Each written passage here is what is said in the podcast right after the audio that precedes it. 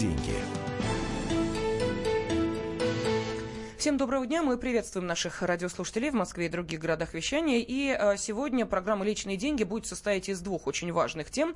Мы обязательно поговорим и даже, может быть, услышим ваши идеи, как может Россия победить бедность и произойдет ли это когда-нибудь. Вот об этом буквально через 15 минут. Ну а сейчас а, в студии журналист отдела экономики комсомольской правды Елена Аркелян. Лен, добрый день, здравствуй. Добрый день. И от ну, таких глобальных вопросов, как победа бедности и, соответственно, возобладания э, счастья и финансового благополучия, перейдем к более конкретным вопросам, как не переплачивать за коммуналку и что делать с теми компаниями, которые собирают деньги и потом исчезают в неизвестном направлении.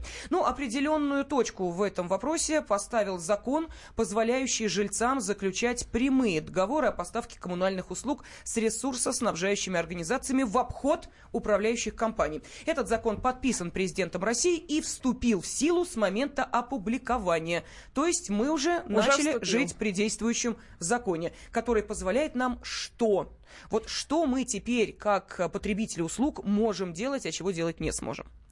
А, мы можем, если захотим, а, заключить договор а, непосредственно с поставщиками воды, отопления и так далее, примерно по той же схеме, как мы сейчас платим, допустим, за электричество или за телефон. Возможных вариантов, ну, два.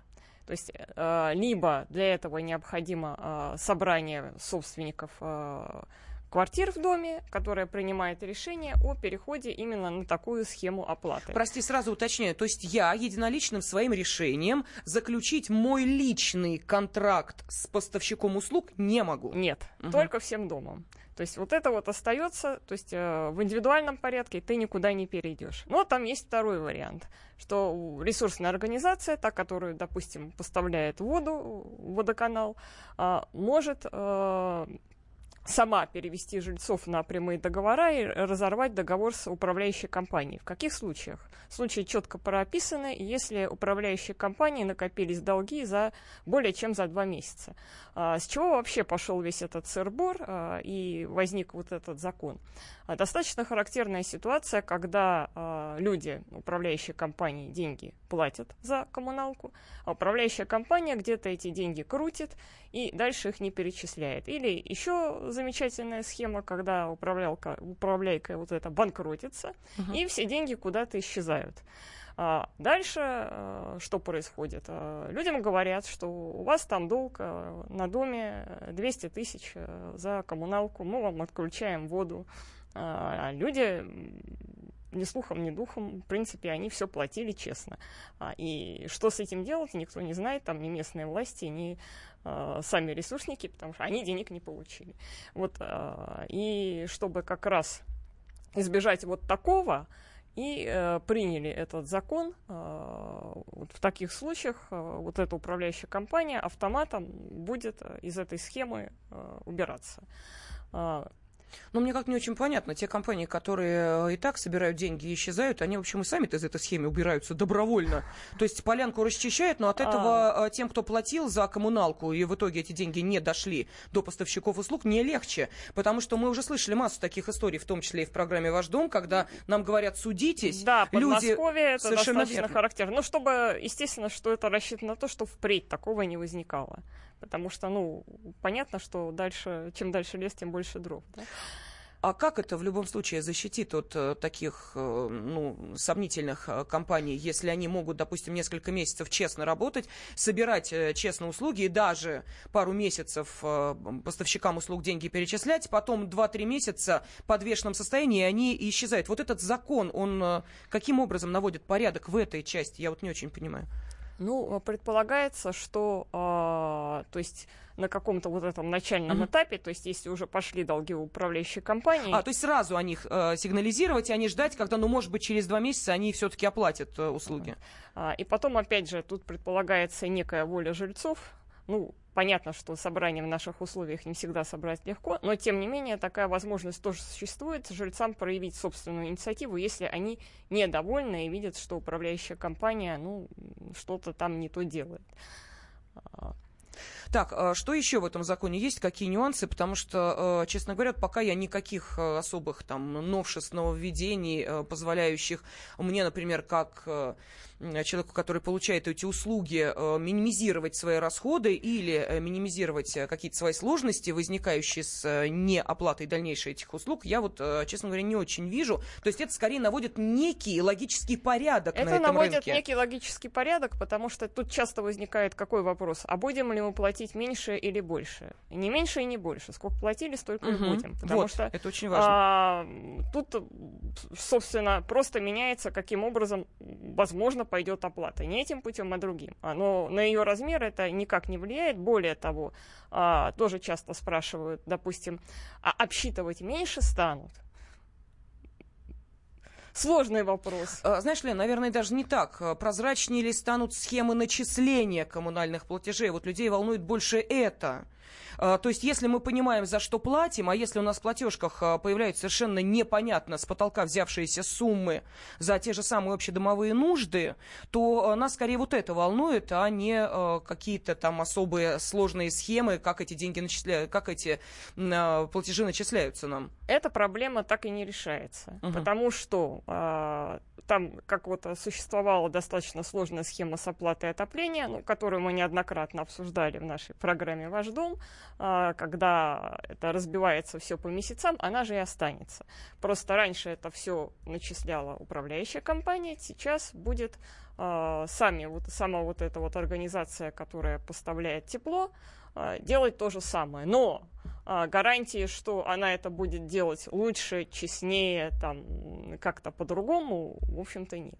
То есть, что, что делает этот закон? Этот закон только убирает вот эту вот возможность, что собранные деньги пойдут куда-то не туда, в офшор на Кипре по дороге. То есть э, этот закон позволяет нам, жильцам, при нашей определенной активности убрать некую прослойку которая э, собирала деньги и затем э, поставляла их уже, эти деньги переводила э, поставщикам услуг. Правильно я понимаю? Да, да. Если да. мы этого не делаем, то э, в любом случае для нас практически ничего не изменяется. Если мы всем довольны, как платили, в общем-то, и готовы продолжать платить по той же схеме дальше, то для нас ничего не меняется, ну, за исключением того случая, если действительно э, сами ресурсники будут недовольны, то есть, ситуация. Лен, э, да, вот наши радиослушатели uh-huh. комментируют. Ну, понятно, что комментарии скорее эмоциональные, чем э, такого э, плана вопросов. Но, тем не менее, вот один из вопросов есть. Какие плюсы и минусы для жильцов от этого нововведения? Ну, про плюсы мы говорили. Говорили, а минусы? Да, что минусы э, может возникнуть. То есть э, тут надо понимать, что, допустим, на электричество нам приходит отдельная платежка, да. Угу. То есть, скорее всего, если будет э, вот эта вот схема, э, может быть несколько платежек, но это, как сказать, э, чисто технический момент. Э, кому-то он может не нравиться, кому-то так удобно. То есть э, так, понятно. А еще какие комментарии? Опять собрание, опять кворум, опять сомневающиеся. Почему всегда все так заумно? Ну, что тут можно сказать? Такое у нас законодательство. Да. А, далее. Единственное, не пойму, пишет наш радиослушатель, почему мы всегда даем шанс украсть.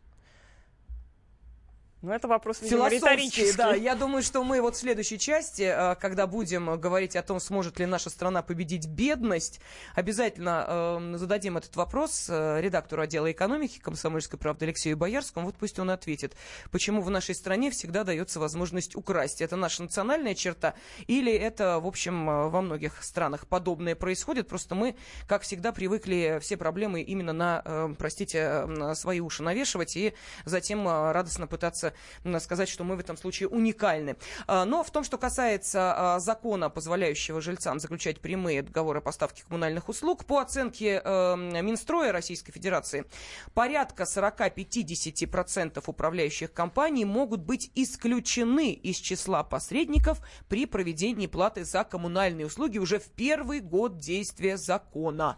Вот так вот. То есть, если управляющая компания исправно платит по счетам, жильцы вправе сами выбирать, оставить все как есть или на на общем собрании принять решение о переходе на прямые договоры. Отмечается в материалах. Вот э, такие варианты у нас теперь есть. Размер платы не изменится, но и граждане будут оплачивать услуги непосредственно ее поставщику, жилищные услуги управляющей компании, коммунальные ресурсоснабжающие. Вот такой вывод мы делаем из принятого в нашей стране закона и вступившего в силу, кстати. Личные деньги. Здравствуйте, друзья! Это новая программа на радио «Комсомольская правда», которая называется «Подзарядка». С вами Вероника Борисенкова. И Сергей Краснов. Подзарядка – это заряд самой необходимой информации для того, чтобы начать новый день вместе с нами. Мы работаем по будням с 7 до 11 по московскому времени. На подзарядку становись.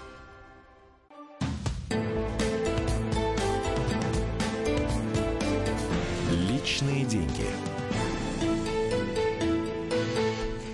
Студии редактор отдела экономики «Комсомольской правды» Алексей Боярский. Леш, приветствую тебя. Привет. Здравствуй. Да, ну и сейчас вот, что называется, по заявке, по просьбе наших радиослушателей, мы коснемся извечного вопроса, но я думаю, что не только для нашей страны он актуален.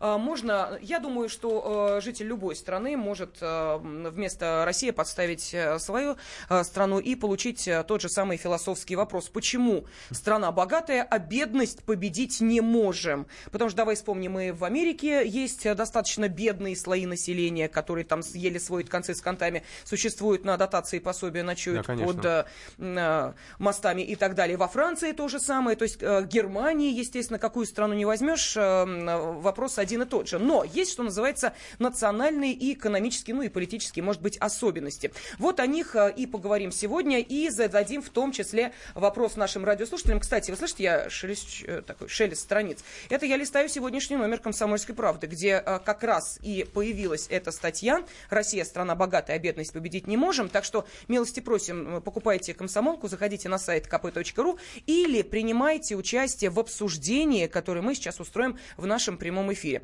А, Но ну, давай, Леш, начнем, наверное, с статистики. Э, что у нас с бедностью? Кто эти бедные люди? Значит, у нас по статистике, по статистике Росстата, а бедными, вот государство считает бедными, это примерно, по-моему, там 20 миллионов населения, а, которые живут, э, у которых доход ниже прожиточного минимума. Но этот прожиточный минимум, он в каждом регионе разный. Это деньги, которые на самое необходимое, на, на минимальную продуктовую корзину и оплату ЖКХ.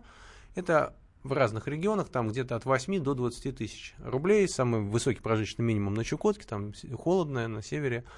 А в Москве он, э, по-моему, 16, в Мордовии он 8. А вот люди, которые, чей доход, там не зарплата, а вот просто там семейный доход вот на одного человека меньше, он считается бедным. Это так считает государство, Росстат. А, значит, но при этом у нас есть еще люди, которые вот Росстат их не считает бедными, но и не относят их к среднему классу. То есть вот люди такие деклассированные элементы, uh-huh. а люди вне категорий, ну вот, допустим, да, вот в нашем материале приведен пример, это реальный человек, библиотекарь Санкт-Петербурга. У нее зарплата 17 тысяч рублей. Это выше прожиточного минимума в Санкт-Петербурге, поэтому государство ее бедной не считает. 17 тысяч рублей – это средний класс. Да нет, а, конечно. Значит, она рассказывает, как она живет. Значит, что она, это, ну как, вот, она живет на 17 тысяч рублей. Значит, у нее нет никаких других доходов, там она не тайный миллионер, там, вот, она живет на эти деньги. Она покупает дешевые продукты по акциям в магазине, то есть она тратит свое время на то, чтобы поймать эти акции, она донашивает старую одежду, значит, там, когда у нее износились ботинки, она, ботинки стоили 4,5 тысячи, ну, не самые дорогие ботинки, но у нее на них не хватало денег, значит, она там, ей докинула мама пенсионерка. Она не ходит в кино, она... Я тебе могу сказать, Леш, прости бога ради, 4,5 тысячи это не самые дешевые ботинки ну, как э, ну, женщина, зимние, ну, ходящая ну, по магазинам, э, да, могу тебе сказать, что 4,5 тысячи – это средняя стоимость Ну, наверное. Нет, мы не берем, конечно, фирмы, бренды и прочее, mm. где ценник, как ты понимаешь, зашкаливает и за 100 и 200 тысяч. Мы берем, э, берем ну, ценовую Ну, она, видимо, покупает ну, ботинки, которые ладно, да. порвутся не в первый год, а она их будет носить там а, еще лет логично, 5. да. Вот. А ну, то есть дальше, ну, 17 тысяч рублей вы все понимаете. То есть, наверное, выжить можно, жить нельзя. Угу. Вот таких людей у нас в стране 40 миллионов. 40 миллионов. Давайте добавим к ним еще 20 миллионов тех, кто официально является бедными, получается 60 миллионов. Те, кто, 20, кто живет ниже прожиточного минимума, их вообще можно считать нищими. То есть у нас а, примерно это 40, 60 миллионов, это 41% населения, которые являются бедными или нищими. Вот так вот мы живем. Угу. Тогда давайте зададим сразу вопрос нашим радиослушателям. Он же является сегодня и вопросом дня на странице комсомолки на сайте kp.ru. Почему Россия страна богатая, а бедность победить мы не можем. Вот, пожалуйста, э, ваши размышления на заданную тему. И вот мне просто интересно было бы узнать средств наших радиослушателей финансовый. Мы же не знаем, э, ну, ваши, будем так говорить, да, доходы. Мы э, не знаем, насколько вы будете откровенны. Просто хочется вот услышать вашу личную оценку вашего благосостояния. К какому классу вы себя относите? Вы считаете, что вы нищий, вы считаете, что вы бедный, или вы считаете, что вы средний класс? И обоснуйте, пожалуйста, почему вы так думаете. Пожалуйста, телефон прямого эфира 8 800 200 ровно 9702 или можете ваши комментарии присылать на WhatsApp и Viber 8 967 200 ровно 9702. Так что милости просим, и тот, и другой вопрос сейчас с нами активно будет обсуждаться с вашей, разумеется, помощью и э, с вашим участием. Э, ну, а мы возвращаемся к статье и к тем, собственно, идеям, которые очень часто звучат от наших радиослушателей, э, когда мы говорим о том, а как исправить эту ситуацию. Говорят, слушайте, ну мы сидим на газовой, нефтяной и прочих трубах, у нас алмазы, у нас леса, у нас э, такое количество, что можно и главное, использовать. мы не сидим, мы продаем все это вот, активно. Да. И э, как э, говорят эксперты, что говорят экономисты по этому а поводу? экономисты говорят, ну, в общем, вещи тривиальные о том, что у нас всего много, но на всех не хватает. А Вот, что если бы у нас вот как бы народу было бы поменьше на все это, то вот это вот, э, это меньшинство и прокормили бы. Судя по всему, это меньшинство и кормят. То есть вот э, экономист, э, эксперт статьи дает сравнение с Араб, Объединенными Арабскими Эмиратами. Там, ну, там примерно сопоставимые, оно не несопоставимо, они несколько меньше ресурсы, но, тем не менее, там население 9 миллионов. И Арабские Эмираты вот этим 9 миллионам они гарантируют хорошую жизнь за счет этих ресурсов. То есть там куча социальных льгот, которые нам не снились, там бесплатная медицина по полной программе, не так, как у нас тут собирают деньги, там э, нужно получать там квоты, а там нормально, полноценная бесплатная медицина, вплоть, вплоть до того, что если нужно лечение за границей, лечат. А там образование бесплатное, не псевдобесплатное, как у нас, а бесплатное. Там э, социальные пособия, там э, компенсация жилья и так далее. Вот эти 9 миллионов в стране население больше, чем 9 миллионов. Там много гастарбайтеров, которые работают, которые добывают эту нефть. Uh-huh там а, с ними отдельный разговор, но граждане страны являются бенефициарами, а, то есть выгодоприобретателями всех богатств, всех, бон, всех бонусов, которые сулит богатство Слушай, страны. Ну, всегда есть э, в любом э, ну, идеальном варианте, всегда есть но. Но больше, но поменьше, но но есть. Вот э, наверняка что-то есть в Арабских Эмиратах, что вот эту бочку меда все-таки немножечко подпортит ложечкой дегтя. Ну, да, конечно, там есть там очень жесткое законодательство, которое там, по-моему, вводит там смерть смертную казнь за наркотики.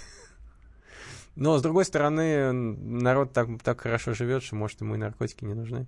Да.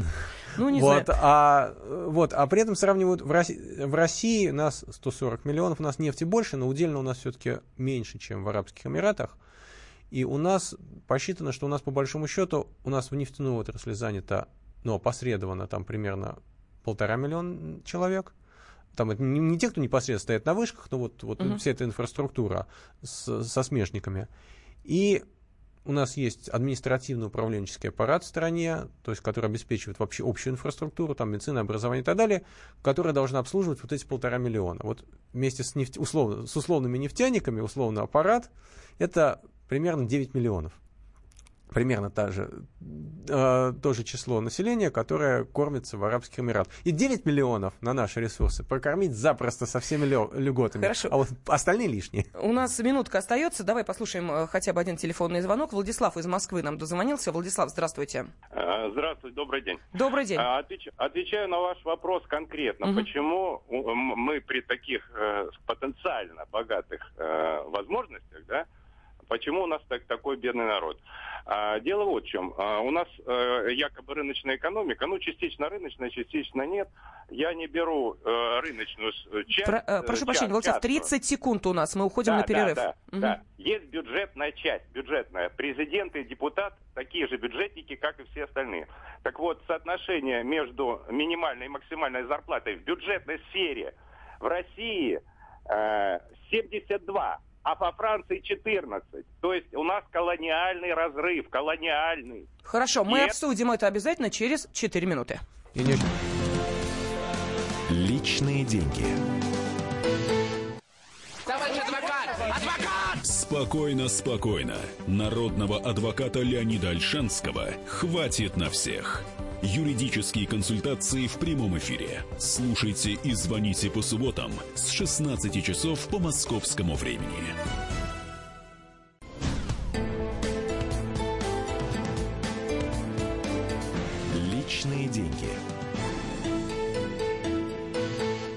По данным Росстата, в России более 20 миллионов человек, то есть каждый седьмой гражданин страны, живут за чертой бедности. Это официальная статистика. Считает бедными лишь тех, э, чей доход ниже прожиточного минимума. Ну, это чуть более 10 тысяч рублей. Но э, сейчас мы пытаемся понять, а кого в нашей стране можно действительно считать бедными. И самое главное, Россия страна богатая, а бедность почему-то победить мы не можем. Вот такая статья сегодня на странице газеты «Комсомольская правда». И там же э, вопрос, почему в такой богатой стране невозможно победить бедность? Или можно? И у вас есть какое-то решение этого вопроса? Пожалуйста, телефон прямого эфира 8 800 200 ровно 9702. Или можете прислать сообщение на WhatsApp и Viber 8 967 200 ровно 9702. И огромная просьба вот не полениться и сказать, я человек, далее, бедный, нищий или принадлежу к среднему классу. Вот как вы сами свое финансовое состояние оцениваете? Или я супер богатый. Или я супер... Леш, хотелось бы, да, но я думаю, что вряд ли, конечно, э, топ-10 ну, списка кто... Forbes нас слушают, но хот- хотелось бы в это верить. Вы слышите голос Алексея Боярского, редактора отдела экономики Комсомольского правда, э, э, газеты «Комсомольская правда», сайт kp.ru в нашем радиоэфире. Алексей тоже ведет свою программу «Личные деньги». Вот, собственно, ее вы сейчас и слышите. Ну, давай послушаем и э, Алексея из Москвы, дозвонившегося. Алексей, здравствуйте. Здравствуйте, Алексей, Москва. А, хотел вот для начала просто такой небольшой вопросик, э, сказать, и потом немножко о себе расскажу. Значит, а сколько средний класс, вот с какого уровня сейчас причисляют к среднему классу по доходам? Если вы говорите, вот бедный там, значит... Э, нищий, бедный, там, средний нищий, класс. Да, средний класс. Вот с какого уровня средний класс идет? Потому что я, например, работаю на трех работах, вот, раньше я себя относил к среднему классу, сейчас уже не могу, хотя получаю больше 100 тысяч в Москве. Но я себя к среднему классу сейчас почислить не могу. Мне не хватает на семью из трех человек, чтобы э, сказать, позволять себе какие-то излишества. Только на самое необходимое. А у нас к среднему классу, у нас нет четкой градации средний класс. А, то есть у нас средний класс, он такой очень условный. И это, по сути, по результатам опросов. И раньше а, у нас средним классом считался, наверное, 90% населения. А вот сейчас, вот судя по тому, что вы говорите, а, статистика уже то есть в, а, статистика опросов дает совершенно другие результаты. Было бы интересно их узнать, но вот лично мне они неизвестны. То есть с бедными нищими более-менее все понятно? Да, это вещь конкретная. Прожиточный минимум. Да, прожиточный минимум. А все дальше там это вот очень условно. Это кто как себя ощущает. Угу. А, то есть вы, Алексей, себя уже средним классом не ощущаете, вы об этом сказали. А что касаемо вопроса решения проблемы бедности, а, какой а, вы можете дать рецепт? Ну вот, понимаете, я, э, в принципе, учитывая то, что раньше у меня была одна работа, сейчас у меня три работы, значит, я не могу, э, как я считаю, нормально обеспечить семью, значит, э, так сказать, рецепт это э, то, что повышение, так сказать, э, зарплат, то, что у нас упали доходы у всех абсолютно, и то, что когда я сейчас услышал по статистике, вот я почему и спросил по поводу статистики, я услышал, что у нас, оказывается, 1% населения принадлежит э, те, кто получает больше 120 тысяч рублей. И это уже типа богатые. Если у нас так происходит, то это кошмар. А что это за статистика, простите бога ради, где ну сейчас? Ну вот это... на одной из, э, так сказать, радиостанций я слушал, так сказать, и они сказали, что вот у нас по, э, собрали статистику по всем заработным платам по всей стране, Значит, и выяснили, что у нас 1% населения всего лишь получает больше 120 тысяч э, рублей. Один процент Я тогда не очень понимаю, так сказать, да, так сказать, откуда у нас такое количество Мгм. людей покупает квартиры, э, ездит на неплохих машинах и тому подобное. Это все один процент населения, как-то не очень в это верят. Па- Спасибо, Алексей, огромное за этот вопрос. Леша, разъясни. Скорее всего, речь идет о реальных доходах, наверное. Там они выше, чем зарплаты. Но, в принципе, 1%, ну, смотря как, откуда считают этот 1%, то есть, если это работающих, то там, не знаю, там условно у нас не от, 1% надо брать не, не от 144 миллионов, а нужно вычесть детей пенсионеров, значит, там, наверное, у нас останется миллионов 80. 1% это будет, соответственно, 800 тысяч. Странно. То есть... Мне тоже кажется, очень странная какая-то э, луковая статистика. По-моему, сейчас э, достаточное количество профессий, э, которые дают Но- подобный заработок. Это уж никак не один процент от общего количества работающих граждан нашей может, страны. может быть, речь идет о... Ну, я не знаю, я Так, не могу Лёш, оценивать это тебе статистику. домашнее задание. Я, да, я не могу оценивать эту статистику, потому что я не знаю источник. Да, вот э, раскопать, найти. Спасибо Алексею за э, то, что вы э, нам предложили немножечко поискать, откуда берутся э, подобные цифры. Что пишут наши радиослушатели? Вот я зачитаю, отвечая на вопрос, э, что можно сделать с бедностью в нашей стране, как ее победить. В США пишут нам, бедные это алкоголики и наркоманы, которые не хотят работать, а у нас бедные те, кто трудится Да, честно. да, вот это основная проблема нашей страны, что у нас, у нас огромный процент работающих бедных. Вот эта вот библиотека, о которой мы говорили, она работает каждый день. Вот а Алексей работает на трех работах, видимо, по 12 часов в день. И он считает себя бедным. То есть он не, а, вот это ненормально. То есть это бич э, вот условных третьих стран, там, где человек работает, и при этом он бедный или вообще даже нищий. Мгм. Так, что еще э, нам пишут? Э, Слушаю я вас и, простите, фигею, 17 тысяч – это хорошая зарплата. Ну, видимо, человек из регионов откуда-то пишет. А какая у него зарплата? Он там не Нет, пишет? не написал. Вот, кстати, огромная просьба все-таки указывать э, свой уровень дохода, потому что, ну, вы понимаете, что это практически анонимный опрос, так что И мы не потом- налоговая к вам не придем, да. Вот, и потом нужно понимать, э, сколько человек работает за эти деньги. То есть у него может быть зарплата 8 тысяч, но он работает раз в неделю. Мгм. Так, что еще пишут? Э, Потому что ментальность у нас такая, страна богатая, население бедное. Я себя отношу к среднему классу, работаю один. Хорошо еще социальная помощь есть. Жена нет-нет в интернете что-то продаст, родители иногда помогают деньгам. И вообще стараюсь жить по принципу волка ноги кормят. Наше счастье зависит от нас. Вот такой комментарий. Но, а больше сообщений, я их могу так об- объединить в одну группу, которая заключается в следующем. Надо поднять зарплаты. Тогда заживем лучше. А, Значит, если просто всем, вот каждому, э, добавить там тысяч по 100 к зарплате, там у кого была зарплата 17 тысяч, стало 117, у кого было 100, стало 200, а, ну и что произойдет дальше? Соответственно, все жадные торговцы, которые вам что-то предлагают, э, будут ориентироваться не на... У нас, э, в общем-то, слабая конкуренция, и зарплаты, рынок ориентируется не на себестоимость, а на потребительские возможности. Значит, соответственно, все цены пропорционально поднимутся. Вы будете, значит, можно эти цены зафиксировать, можно всех заставить, то есть, условно говоря, э, установить госцену на колбасу. А Мы это уже проходили, скорее всего, колбаса тогда из магазина исчезнет. Вы будете с хорошими зарплатами, которых вам по госценам на все хватает, но вы это будете покупать в очередях, как это было когда-то. Так, что еще? Чтобы победить бедность, изначально надо знать грань богатства и грань бедности. Мы этих граней не знаем, но это мы уже обсудили. Далее, конкретика. Я бедный, 17 тысяч рублей на семью из четырех человек. Следующее сообщение от Руслана. Не знаю, какой я класс, зарабатываю от 3 до 5 тысяч рублей в день. Наверное, я рабочий класс. Далее, я сказочно богат, только широкой своей душой и добротой, а так работающий нищий с многочисленными мечтами. А, что еще пишут? Мария из Ставрополя. Я бедная, кредиты есть, чем платить, но откладывать нечего вообще. Нам с мужем по 35 лет на отдых в Турции только мечтаем поехать. Вот такие комментарии. Наталья из Ростова-на-Дону нам дозвонилась. Здравствуйте. Здравствуйте. Алло. Да-да, вы в эфире, пожалуйста. Да, конкретно о себе. Вот э, человек я, в общем-то, бедный. Объясняю почему. Из 32 лет стажа 22 госслужбы. Пенсию назначили 11 с половиной тысяч. Вот. Обнищание в основном случилось в 90-е годы, когда государство по большому счету украло вклады и до сих пор не рассчиталось с государственным долгом. И таких людей в стране 42 миллиона. С которыми до сих пор никто не рассчитался. Вот пусть государство рассчитается с людьми, и тогда посмотрим, сможем ли мы победить бедность. А если государство Спасибо. рассчитается по тем вкладам, то это, в общем, все сразу разбогатеют? Ну, то есть я сомневаюсь. Мгм. Так, а, 8 800 200 ровно 9702, телефон прямого эфира. Следующее сообщение зачитываю. А, Я получаю 80-90 тысяч, и для меня заработная плата 100-120 тысяч – это очень хорошо, смотря у кого какой запрос. У меня семья из пяти человек, и заработок 100 тысяч рублей – это вполне нормально, пишет нам Талгат. А, Вот еще комментарий передать слушателю, что квартиры и машины куплены в кредит. Ну, Алексей, я думаю, что вот этому слушателю, написавшему, нашему слушателю, Да, который да. говорил, да, э, о том, что э, я не понимаю, люди все бедные, а квартиры и машины довольно солидные.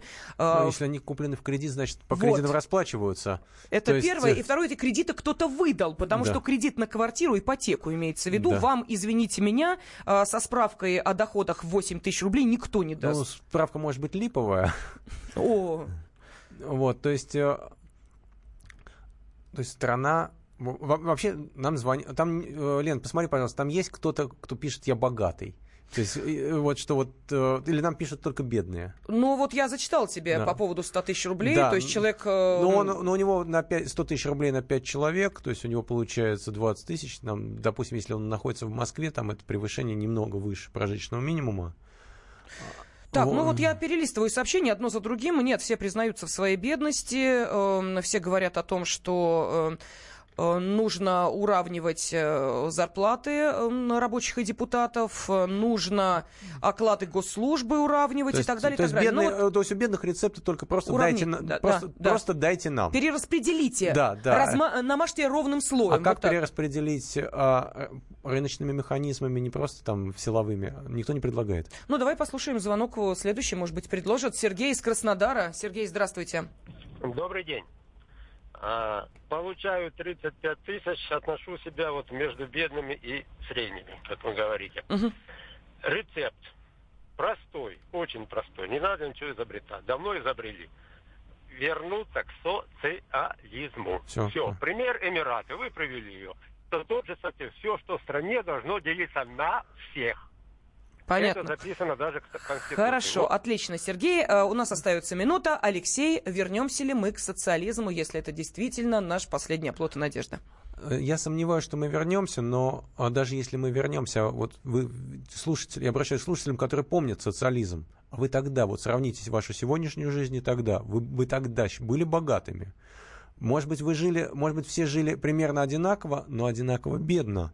То есть э, не- давайте сравним просто уровень жизни. Или вы предлагаете, давайте пусть все будут бедными и без всякой надежды. Ну, Но ты знаешь, мне кажется, что в некоторых вопросах вот это ощущение равенства всех перед всеми, оно как-то людей смиряет с некоторым положением дел, но, как видим, не бесконечно, потому что дальнейшие события тому были лучшим Вот доказательством. мы предлагали, мы сейчас, наш вопрос заключался в том, чтобы найти выход из тупика, а нам предлагают, давайте вернемся в тупик и будем все в нем стоять. Да. Э, Алексей Боярский, э, редактор отдела экономики «Комсомольской правды». Я, Елена Фойна, были с вами.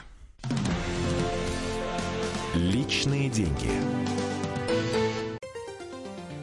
Здравствуйте, дорогие радиослушатели. Я заслуженный тренер России Валерий Газаев. Слушайте радио «Комсомольская правда».